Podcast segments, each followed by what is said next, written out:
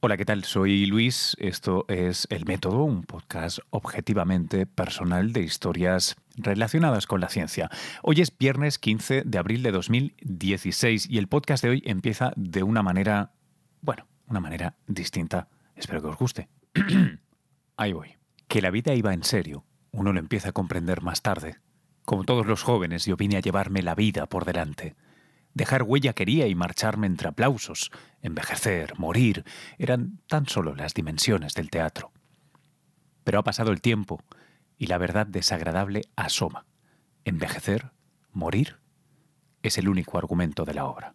Esta era mi rendición de No volveré a ser joven, de poemas póstumos de Jaime Gil de Viedma, un poeta catalán que si no lo conoces, la verdad es que creo que es un imperdible de la lengua castellana. Dicho eso, ¿por qué, abro con, ¿por qué abrir con este poema este podcast? Porque este podcast va a tratar de envejecer. De hecho, de alguien que, aunque podría apreciar el poema de Jaime, no está nada de acuerdo en su conclusión. Envejecer no es el único argumento de la obra, al menos no debe ser el protagonista de la obra, porque si entendemos bien qué significa envejecer, que no es lo mismo que hacerse viejo, que tener arrugas, que tener achaques, sino esa pérdida progresiva, paulatina de la capacidad de nuestras células y con ellas nuestros tejidos y con ellos nuestro organismo al completo para resistir situaciones de estrés, para reparar lo que haya que arreglar, para ordenar los desperfectos, para, en definitiva, tener una, y ahora uso el término en inglés, un health span más largo. ¿Por qué uso esta palabra? Porque luego voy a intentar traducirlo de alguna manera, pero la gracia es el juego de palabras entre life span, que es la longitud de la vida, la longevidad de alguien, y health span, que es lo que dura la salud. Dicho de otra manera, como lo vais a oír ahora de nuestro invitado Felipe Sierra, ¿quién quiere vivir hasta los 120 o 150 años si lo va a hacer con unos achaques imposibles desde los 65, 75, 80 años? El objetivo, pues, de la ciencia contra el envejecimiento no es perseguir la inmortalidad, ¿qué va? Es hacer de nuestra vida mucho más saludable, una aventura más saludable. Y si la hacemos más saludable, dice nuestro invitado, claro, será más larga porque el principal factor de riesgo para morir es el envejecimiento. Felipe Sierra es el director de la División de Biología del Envejecimiento en el Instituto Nacional de eh, Envejecimiento. Eso forma parte de los Institutos Nacionales de la Salud aquí en Estados Unidos se formó como bioquímico en su Chile nativo, se doctoró por eso en Estados Unidos, en Florida, y luego ha seguido un juego de ping-pong entre Estados Unidos, Suiza, otros lugares en Europa y Chile. Ha estado tanto en el sector público como en el privado. Y es un, ya veréis, acérrimo defensor del valor de la ciencia básica. Bueno, ahora os voy a poner una conversación que tuvimos hace un par de días en uno de los pocos cafés que ponen expreso digno en, el, en Midtown, en Manhattan, muy cerca de Naciones Unidas, el Penny Lane. Seguro que algunos de los que seguís el podcast lo conocéis. Si no, pondré un enlace en el podcast porque merece la pena si pasáis por allí. Es un café magnífico.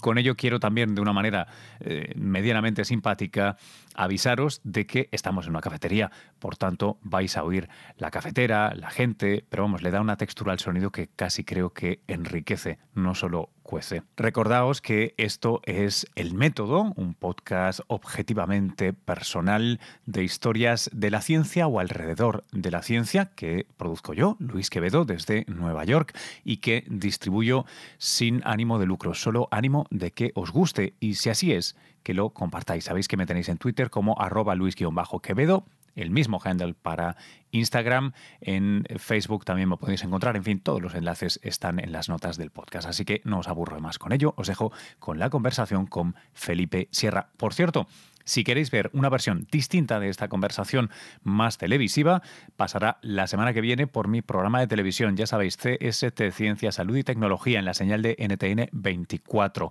También tenéis un enlace al stream online si así lo queréis ver en las notas del podcast. Hasta ahora. Mi nombre es, eh, Luis Felipe Francisco Sierra Tirado Penosa Barro Cochea Aldunate Mendoza Fernández del Canto. No, ahora en serio. Felipe Sierra, soy director de la división de Aging Biology, de Biología del Envejecimiento, en el eh, Instituto Nacional de Envejecimiento del National Institute of Health en Estados Unidos. Vamos a tomarlo desde la precisión que me hacías entre alargar la vida y qué significa eso, los supuestos que hay ahí. Lo que pasa es que hemos, medido siempre alargar la vida porque es más fácil. Es una cosa binaria, el animal está vivo o está muerto. ¿No es cierto? No hay duda medir la, calidad de vida o la, o la salud es mucho más subjetivo. O sea, en este momento yo me vengo recuperando un resfrío. ¿Estoy en buena salud o no? Ah, ah, ¿No es cierto? ¿Ya? Entonces, medir la salud es un poquito más complicado. Sin embargo, es importantísimo porque tenemos algunos problemas. Por ejemplo, hay algunas intervenciones que hemos eh, probado que mejoran la calidad de vida, mejoran la salud en un montón de funciones, pero no llevan a un aumento en la longevidad. Como, por ejemplo, qué, tipo de, acciones? El ejemplo clásico que siempre damos es el resveratrol, que lo debes haber escuchado. El resveratrol solamente aumenta la longevidad si el animal está bajo un estrés eh, eh, metabólico. Pero un animal viviendo tranquilamente no tiene un aumento de longevidad. Sin embargo, si le mides un montón de parámetros de, salud, tiene mejor salud. ¿Cómo, cómo, se, explica, ¿cómo se explica? lo digo por lo, contrario a lo que te iba a decir antes. Digamos que el resveratrol, por ejemplo, tiene un montón de efectos buenos sobre la salud, pero no tiene un efecto sobre el cáncer. Esto es teórico, ¿ah? no, no, no lo sé pero digamos que no tiene un efecto sobre el cáncer. Como muchos de los animales, la mayoría mueren de cáncer, el resveratrol no los va a hacer vivir más en promedio, porque todavía se van a morir de cáncer. El otro ejemplo que tenemos muy claro de eso fue los, primeros experimentos que se hicieron con una, un tipo de droga que viene saliendo en este momento que se llaman senolíticos. No sé si los has escuchado. Son los que matan a las células senescentes el experimento inicial se hizo en un animal, en un ratón que vivía muy corto, porque claro, querían tener resultados eh, luego. No les aumentó la, longevidad porque estos animales mueren de un problema específico cardiovascular. Y las células senescentes no, no juegan un rol en eso. ¿ya? Ahora, repitieron el experimento recientemente con animales comunes y corrientes y sí les aumenta la longevidad. Entonces, ¿qué es lo que pasa? Que midiendo solamente la longevidad vamos a perder algunas cosas como el resveratrol y también vamos a tener falsos positivos, porque algo que te ataque al cáncer te va a dar un resultado positivo, pero no atacó el envejecimiento. Para mí el cáncer es un pequeño detalle. Eh, eh, relativo al envejecimiento, el cáncer es una, es una de las cosas que pasa, junto con Alzheimer, junto con las otras, todas las otras cosas que pasan. En, en este punto me veo forzado casi a pedirte algo que, es de perogrullo, que es, entonces, cuando hablas de envejecimiento, ¿qué es? Porque tengo la sensación de que la mayoría de gente va a pensar en, que a uno le aparezcan arrugas, que tenga achaques, que, que se vuelva con suerte un poco más razonable. Eh, ¿qué, es el envejecimiento desde ese punto de vista en el que el cáncer es una nota al pie?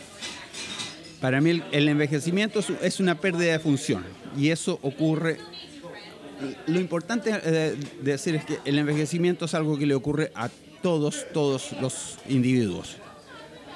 Las enfermedades son algo que les ocurre a algunos. No todos vamos a tener cáncer, no todos vamos a tener enfermedades cardiovasculares, no todos vamos a tener Alzheimer, pero todos vamos a envejecer. Y esa es la, gran diferencia, es, la generalización, es algo que nos ocurre a todos. Y es una pérdida de función que no es una enfermedad, pero que nos facilita el que se desarrollen las enfermedades. Es el mayor factor de riesgo para las enfermedades, de hecho. Eh, antes estaba tomando unas notas para, la conversación y, en algún momento dado llegaba a, estos cálculos que se hacen, eh, creo que era de Rand Corporation o algo así, pero vamos, eh, realmente la, cifra es igual. Es las proyecciones obscenas de costos impagables para los sistemas de salud acá en Estados Unidos y básicamente en cualquier país que se quiera permitir el lujo de cubrir los gastos conforme, porque parece que sí que vamos avanzando poco a poco en los países más desarrollados en, la longevidad, pero a unos costos increíbles y cada vez más crecientes. Em, entiendo que como tú hablas no solo de aumentar la cantidad de vida, sino de atacar ese envejecimiento o, de qué hablas, de, detenerlo tal vez, eso tendría unos, unas consecuencias tremendas. No, no, no, de detenerlo. De hecho, siempre al final de mis diapositivas tengo una, una diapositiva que dice, no vamos a matar a la muerte. Solamente la vamos a mantener un poquito a raya. Mañana, ¿no? Mañana. Mañana, exacto a ver, respecto al, aumento de costos, es, una cosa seria, muy seria, muy seria. Pero te voy a dar un par de ejemplos de por qué yo no estoy preocupado de eso. Uno, si tú, ves, por ejemplo, el costo de, morir, el costo del último año de vida, es tres veces más, más caro morir a los 80 que es morir a los 100.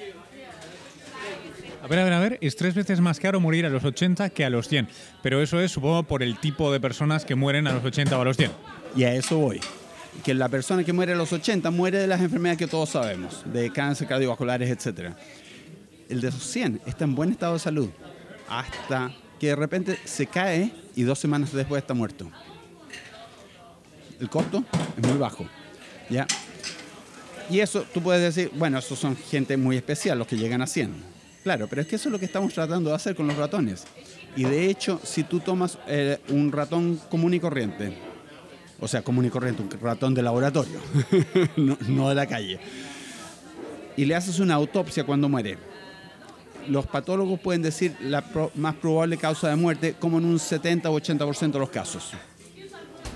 Si les das un tratamiento que les alarga la longevidad, vienen a ser centenarios, solamente pueden detectar la causa de muerte eh, probable en un 20 o 30%.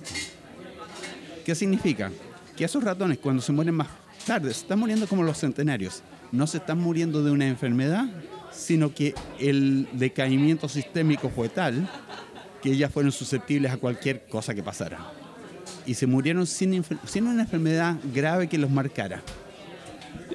Cuando, cuando hoy en día se habla de centenarios, ¿no? de cómo llegar a los 100, cómo llegar a los 120 años, em, yo he escuchado muchas veces dos o tres cosas eh, y te, quiero preguntar por ellas. Eh, las enumero ahora, pero vamos una por una.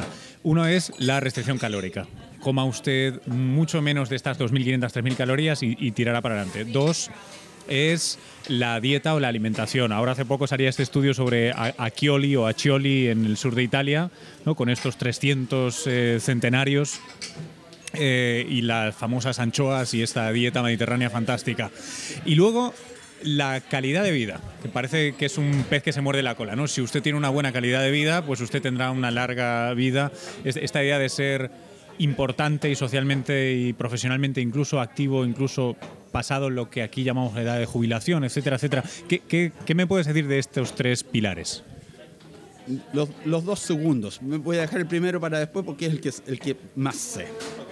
Los dos segundos yo creo que son, son correctos, eh, con, con límites. O sea, tú no puedes saber en tu caso específico cuál es tu genética, cuáles, eh, cuáles son tus probabilidades de, de no tener enfermedad. O sea, en mi familia hay tendencia a tener cardiovasculares.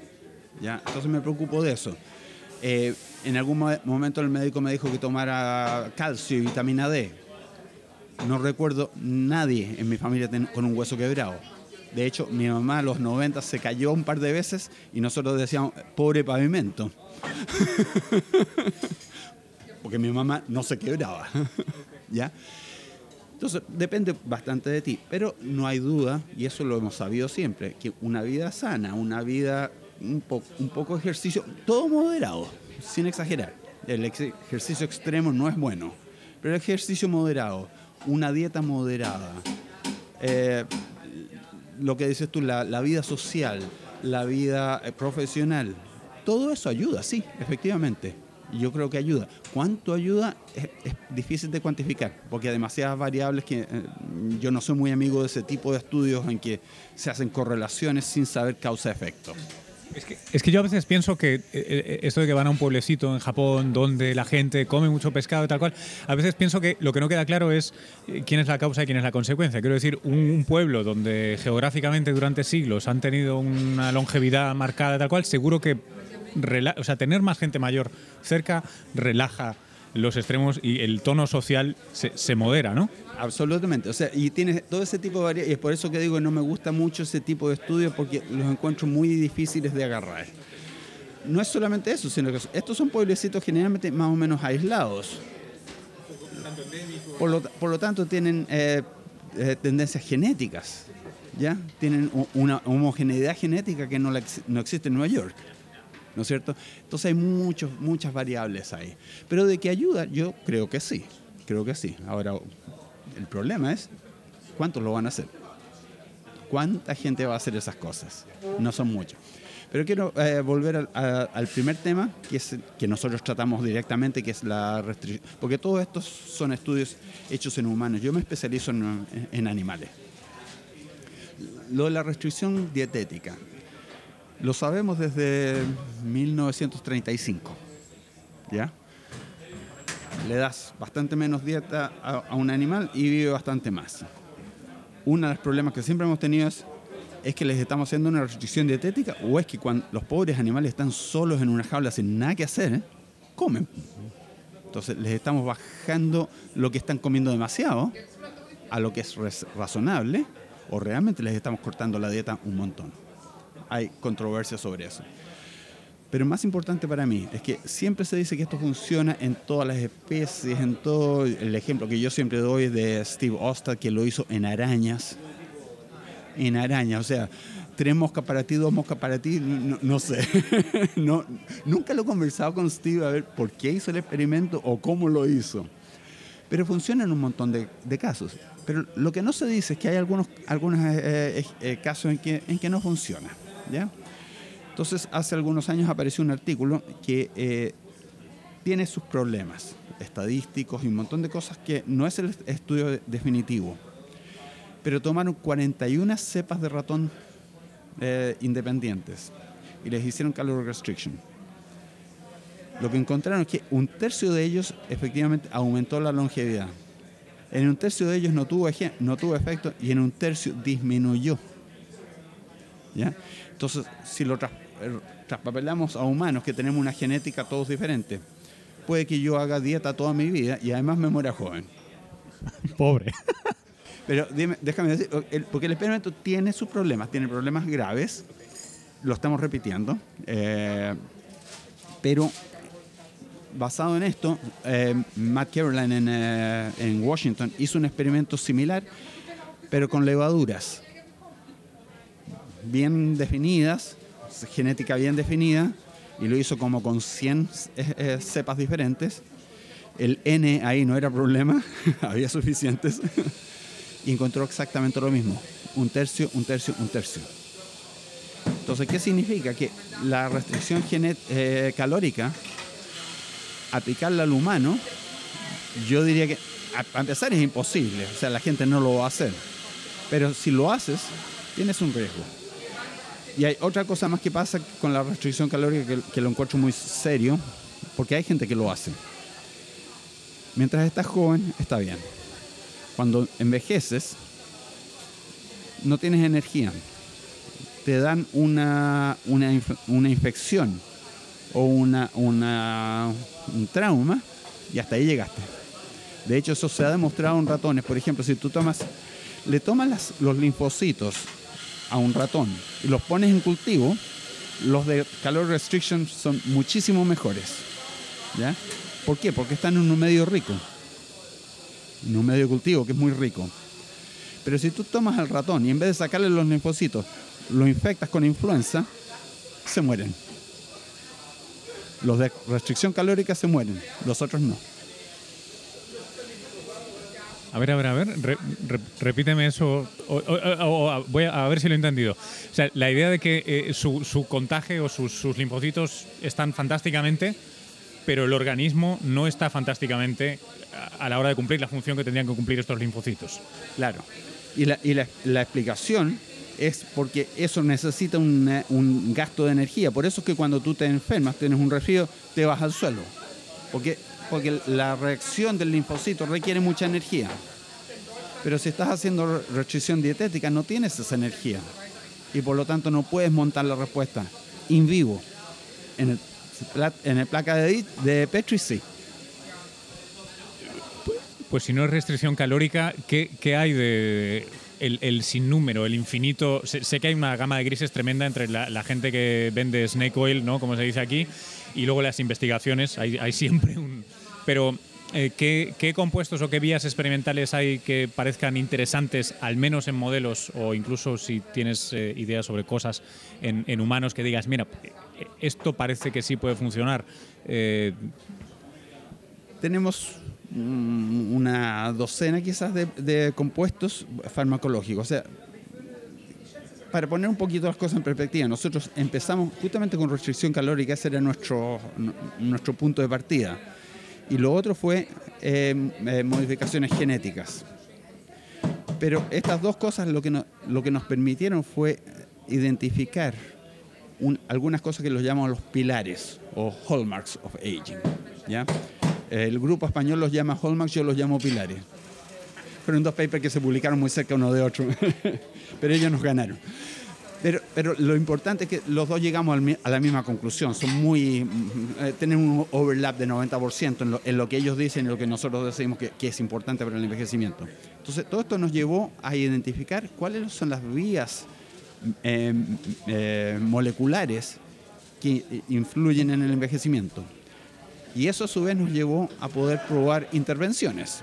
Entonces en el NAE empezamos, antes que yo llegara, así que no, no tengo el, no fui yo, empezamos algo llamado el Interventions Testing Program, que son tres laboratorios independientes que hacen exactamente lo mismo.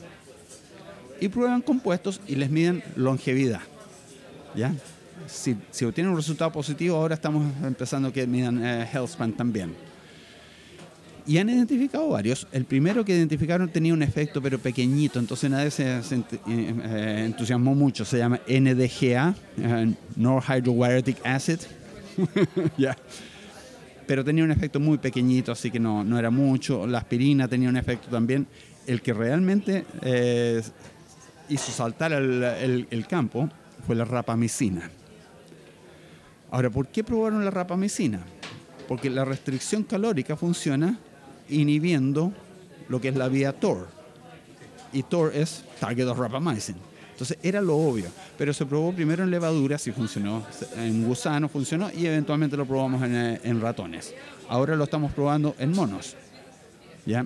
Y hay un grupo en, eh, de nuevo, el mismo que, te nombré antes, Matt Caroline, que lo está probando en, eh, en perros, en perros de casa, no perros de laboratorio, sino el perro que tú tienes en tu casa. ¿ya? o sea, en la vida real. Pero no en humanos, pero en la vida real. Un perro es lo más cercano que tenemos. ¿Ya?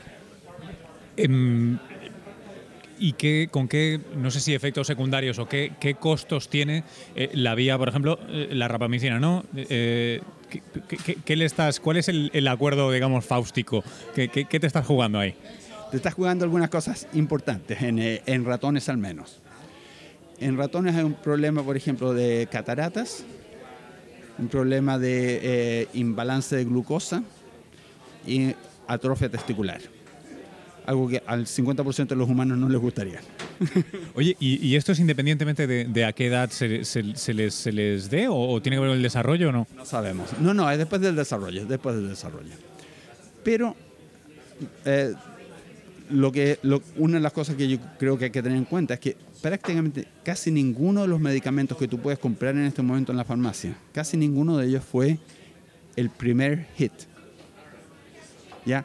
Se encontró algo que funcionaba para lo que tú estabas buscando, para una enfermedad determinada, se encontró algo que funcionaba, pero tenía efectos secundarios, lo modificaron, se llegó a una segunda generación, una tercera generación, y lo que estás comprando ahora es una tercera, cuarta generación. Con rapamicina estamos en el hit inicial eventualmente tenemos que trabajar exactamente en eso. Y, se ha trabajado un poquito, por ejemplo, eh, el, efecto sobre la glucosa, por ejemplo, se, probó. Y si les damos eh, metformina al mismo tiempo, que es lo que se, se, usa para la diabetes, ¿no es cierto? Y efectivamente funciona. ¿ya? Entonces, estamos muy, eh, en etapas muy tempranas. Y eso es lo que hay que tener en consideración. O sea, y eso es algo que a mí, de hecho, ayer me llegó un, un email, querían preguntarme sobre qué hago yo para, para mantenerme. Y, les contesté, ¿cómo sabe usted que yo me mantengo en buen estado? O sea, no. Y Yo lo que sé es que funciona en ratones. Y hasta donde yo sé, yo no tengo pelo ni tengo cola. Pelo realmente no tengo. Que, me habías mencionado, ya, sé que no te voy a hacer pormenorizar la lista de 12 compuestos, eh, pero sí que, otras cosas pueden... Eh, son prometedoras o, son interesantes científicamente. Sí. O sea, otro que tenemos es eh, la acarbosa, que de nuevo es un producto que se usa para tratar diabetes en, en Asia. Es el, ellos usan acarbosa en vez de metformina. ¿ya? O sea, es un producto que tiene muy, muy buena historia de, de, ser seguro. La metformina es otro, que lo está tratando de impulsar justamente Neil Barzilai para un estudio que está proponiendo que se llama TAME, Targeting Aging with Metformin. Y bueno, está trabajando en desarrollar el proyecto en este momento. Obviamente vais a seguir trabajando en esto, vais a desarrollar eventualmente con el Twitch, en Twitch eventualmente llegarán cosas. Eh, ¿Cuál es el, si, te pidiera que ahora sacaras la bola de cristal y, me dijeras, bueno, estamos hablando de cosas que... Eh, no, no, no voy a poner palabras en tu boca. ¿Qué, ¿Qué, crees que puede ser esto en 10, 15 o 20 años? O sea, ¿qué, ¿cuál es el objetivo y cuán cerca vamos a caer de ese objetivo si, si la ciencia, bueno, si la ciencia no se sigue recortando eh, tanto como ahora? Justamente porque trabajo en el eh, gobierno, prefiero no decir nada sobre los tiempos. No puedo pronosticar, no, o sea, no lo sabemos. Eh, yo creo que estamos en la cúspide de, lograr algo, algo importante. ¿Cuánto nos vamos a demorar? Depende un poco del financiamiento, depende, desgraciadamente todos estos estudios son muy largos, efectivamente. ¿ya? O sea, no, no les vamos a medir longevidad en humanos, tenemos que buscar uh, surrogantes. ¿ya?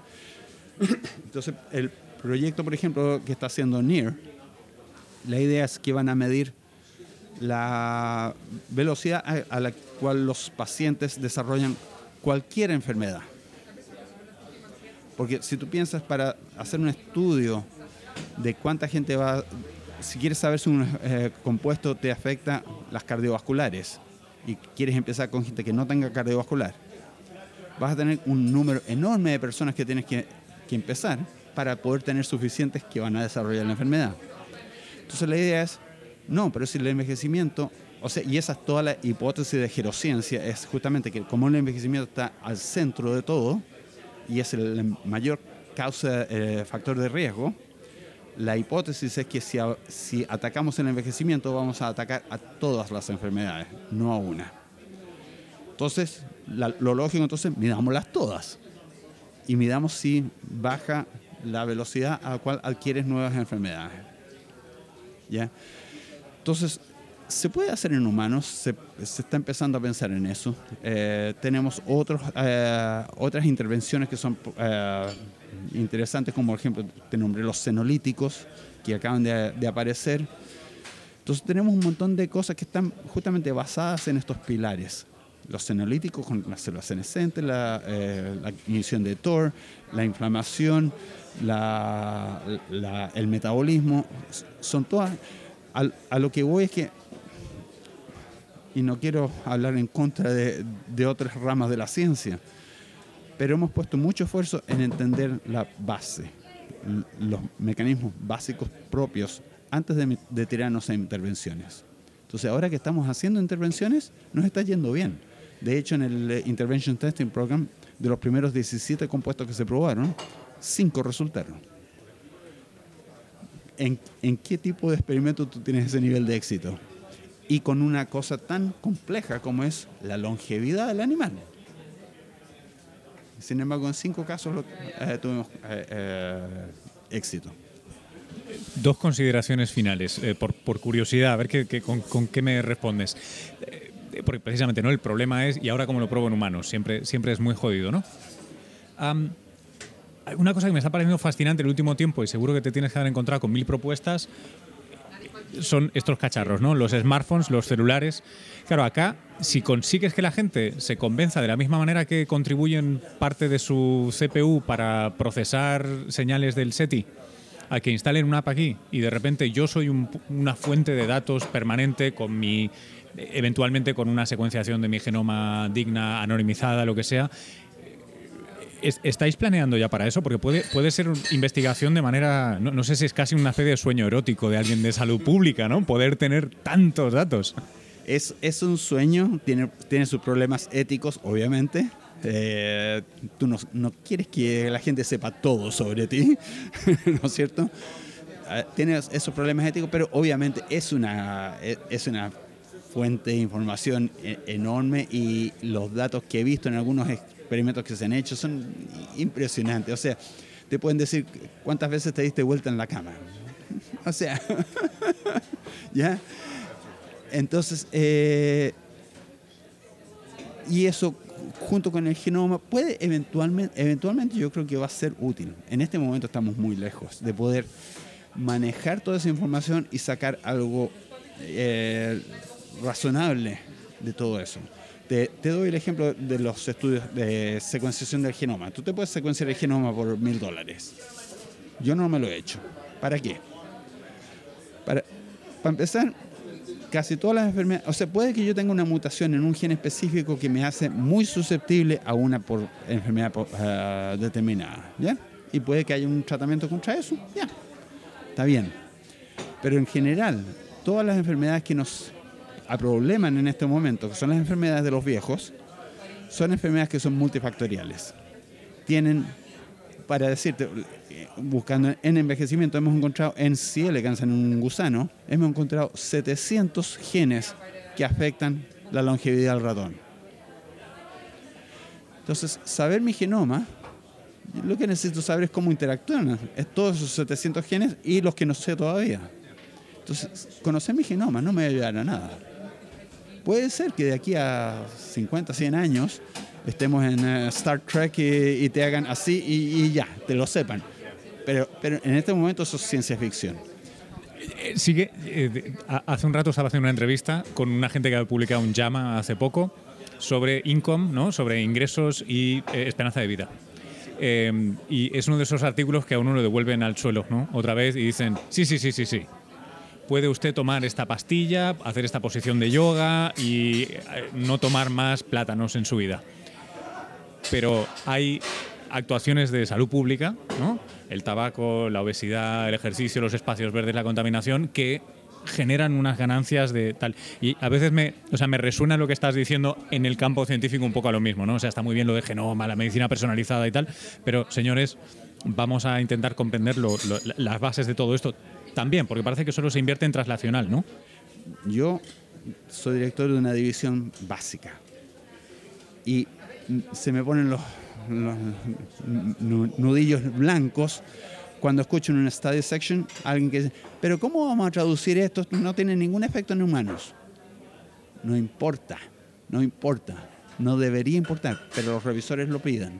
¿Por qué? Porque el NIH dijo que era importante pero eh, esto ahora me, trae a la mente. Hace, hace tres semanas estaba conversando con Baselga, de aquí de, de Sloan Kettering, y eh, su punto, además, levantando la voz, era: la buena ciencia se hace poniendo a gente brillante, dándole recursos y que haga lo que le dé la gana. Y no te preocupes, no te preocupes. Si el resto el resto sucede. O sea, el, fármaco llega, la terapia llega, pero si hay mucha gente que quiere hacer esto. Pero necesitas gente brillante haciendo ciencia. Y parece que eso. Eh, ¿Qué, está? ¿De modé? ¿No, ¿No se puede defender eso? Es difícil defenderlo, estoy 100% de acuerdo, pero es difícil defenderlo. Lo que pasa es que cuando hay pocos recursos, es que hay dos cosas que hay que, mantener. Una es el nivel de, conocimiento que se va generando y esa gente súper brillante te van a generar ese, ese, conocimiento. Por otro lado, con los pocos recursos que hay, si ellos sifonan la mayor parte, no vamos a tener otra generación que lo haga después de ellos. Y hasta ahí llegamos. ¿No es cierto? Entonces hay que tener ese equilibrio en que hay que financiar a esta gente que son brillantes, ¿ya? Pero no puede ser a costa de todo el resto. Hay que, hay que equilibrar. O sea, yo por mí le daría un montón de dinero a, un, a, una docena de, de, investigadores, pero no. Yo tengo que preocuparme de la generación que viene. Y esa generación que viene, una, una, una parte es ellos mismos, los grandes, que los están formando. Pero ellos los están formando en una línea de pensamiento. Líneas de pensamiento nuevas tienen que venir de gente que no, no vienen de esos laboratorios, vienen de otros laboratorios. y esos hay que, hay que financiarlos también. Felipe, muchas gracias. Ok.